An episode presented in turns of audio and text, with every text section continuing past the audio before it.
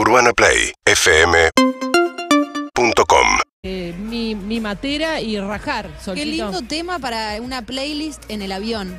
Pienso mucho en qué música voy a escuchar en el avión, qué serie me voy a bajar y hoy los voy a llevar de viaje, por supuesto. En ¿no? avión, en auto, ¿en qué vamos hoy? Hoy vamos en avión. Hoy vamos en avión. Ya saben que Urbana Play Tour te invitamos desde ahí a, a conocer la ruta natural. Hay destinos, hay lugares, hay experiencias. La idea es que puedas programar tu próximo viaje sabiendo dónde ir y qué hacer, ¿no? En función a lo que a vos te gusta y a lo que a vos te interesa. Y hoy nos vamos en avión porque nos vamos a la ruta del Gran Chaco. Buena. Bien. ¿Están para subirse? Para. Sí. Bueno, ahí está. Entonces, eh, todos a bordo, por favor, abróchense los cinturones y eh, enderecen la bandeja de la comida, Quintín. Sí. Enderezala, por Podés favor. guardar eh, tu bolsito abajo del, del asiento de adelante o del tuyo, pero no. Eh, si es salida de emergencia, no lo podés tener bajo los pies. Oh. Tenés que subirlo y después, cuando una vez que aterriza el avión, ahí sí. Yo no voy a la salida de emergencia porque no sirvo. En avión es una hora, eh, Cómodo, no vas a pensar que te vas a. en auto son nueve horas.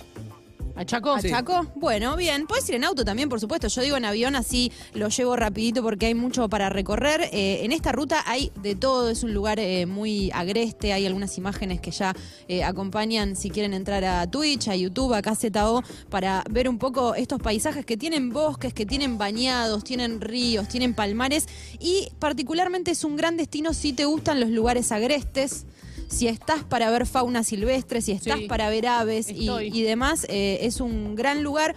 Hay que tener en cuenta también que dentro de esta ruta hay lugares que son, eh, como te decía, bien agrestes y para esos tenés que tener buena información, tenés que asesorarte en qué momento del año eh, tenés que ir. Lo traigo hoy porque estamos en la mejor época para la ruta del Gran Chaco. Entre abril y septiembre más o menos es la época en la que obviamente no hace tanto calor, mosquitos, lluvias. Y cosas Generosa que- igual la, Claro, es de que- abril a septiembre tenés. Porque el tema es el verano. El verano, obviamente, la- las temperaturas altas, los mosquitos y las lluvias veraniegas, que son las que a veces hacen que ciertos caminos de estos lugares que son más agrestes sean inaccesibles directamente. Claro. Entonces es importante eh, ser viajeros también conscientes y estar eh, siempre Bien. bien, asesorados, Ay, guardia parques eh, y demás. Algunos lugares imperdibles que tiene esta ruta.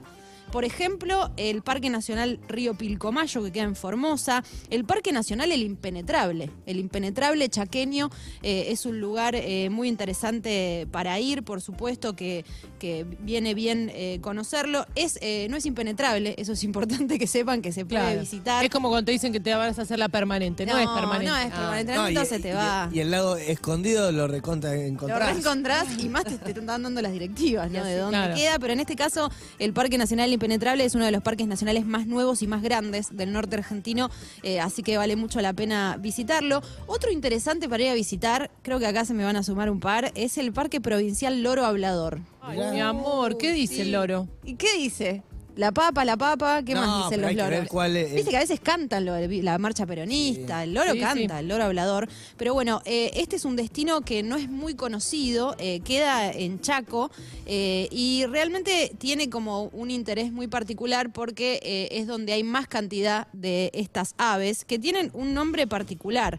El loro hablador se llama... eh, loro- Rolando. no, loro frente azul se llama. Ajá. ¿Viste? Como un avatar. Pero no, no es esa cotorrita pequeña que a veces tenés en, en el parque, sino que es el loro. El, El señor loro. El señor loro. El grande, sí, y ahí hay un parque que los protege, por supuesto, para que no sean eh, llevados de ese lugar como mascota. Dicen que en el atardecer es el mejor momento donde eh, podés hacer avistaje. Claro, pero digo, hay que enseñarle también palabras, porque No, ellos escuchan y, y ahí Es por deben decir, es por acá. En su hábitat natural. Vengan, vengan, que sacamos una foto. Deben decir esas cosas que debe ser lo que escuchan, que dicen los que llegan hasta ahí. Claro, Sí, total. o donde hay un bidet, ¿Un bidet? o donde hay un inodoro. No. ahí. No, que cuan- cuando, vos eh, ha- hablas de lugar agreste, Sí. en un punto estás diciendo que vamos a ir al baño. A No, lo- mira. A los yuyos. Eso puede ser también, pero es importante cuando vas a, a un lugar agreste tener en cuenta o ya tener calculado, por ejemplo, qué vas a comer, dónde vas a comer, cuánta nafta tenés en el auto, como simplemente que no pienses que porque en todos lados hay algo, no, que de repente calcules la distancia y si estás preparado Bien. para esos trayectos, siempre asesorado, pero si conseguís un, un bañito ahí, eh, tranqui con eso, podemos Sol, hacerlo. temperatura eh, a esta altura del año más o menos aproximada. Me voy muy abrigada. No, no, muy abrigada no. tipo, te diría 22 grados. Me Tengo. gusta. Claro, 22 grados, 20, puede ser, eh, sube seguramente mucho más en horas del mediodía y baja bastante eh, por la noche. Eso Ah, también sos hay que tenerlo en cuenta. Sí. Otro imperdible de esta ruta, estamos en la ruta del Gran Chaco, son las termas de Río Hondo. No sé si alguno tuvo la suerte de visitar, eh, No. es un ícono de Santiago del Estero eh, y es la ciudad que tiene la mayor cantidad de pozos de agua termal de Argentina y Latinoamérica. Y me pongo de Impresionante. pie, porque cuando tenemos récord es cuando yo Sí. digo, chicos, hay que ir, es acá. Eh, es muy lindo también de Termas de Río Hondo que no es un... un- mirá, ahí está. ¿A cuánto está el agua? No, no en dinero, en grados. ¿Cuánto? Claro, te metes en un pozo de esos, ¿cuánto? ¿Qué temperatura? Y yo creo 26, 27 grados. Depende. Depende de la zona. Eh, es lindo decir Sabe que todo. no es un centro termal, sino que es una ciudad termal que está en todos lados sobre napas de agua termal. Muchos dicen que son aguas curativas, así que ahí puedes relajar cuerpo, mente y beneficiarte con estas eh, aguas. Juanetes eh, cura. Cura los juanetes. serio? Cura de todo, te digo, ¿eh? Sí, verdaderamente es muy bueno para la piel.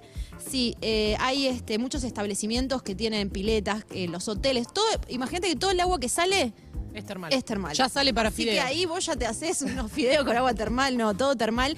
Esto queda a 73 kilómetros de la ciudad de Santiago del Estero. Y otra visita rapidita que quiero hacer también en esta ruta y en Chaco es la Reserva Natural Campo del Cielo.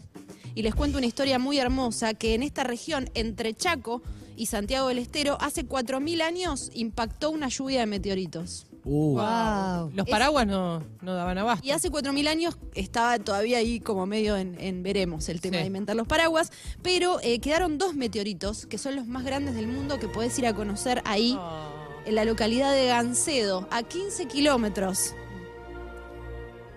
Se encuentra este parque científico y educativo donde vas a ¿De poder qué te reís, Sol? No, está haciendo pausas dramáticas. haciendo pausas dramáticas sí. porque yo soy fan del Ah. cielo y para los fans, cada 30 de junio la Asociación Civil de Astronomía hace actividades como búsqueda de meteoritos, como cosas por el estilo. Fan del cielo. Y otra cosa muy interesante es que es tan importante esto que sucedió hace 4.000 años que eh, la fiesta nacional del meteorito es en septiembre en esta localidad y hay música, hay espectáculos, hay actividades geolo- geológicas. Para mí tenés que ser la madrina de esa celebración. Totalmente. En septiembre nos vamos a hacer punto caramelo desde la fiesta del meteorito porque estamos aquí en la ruta del...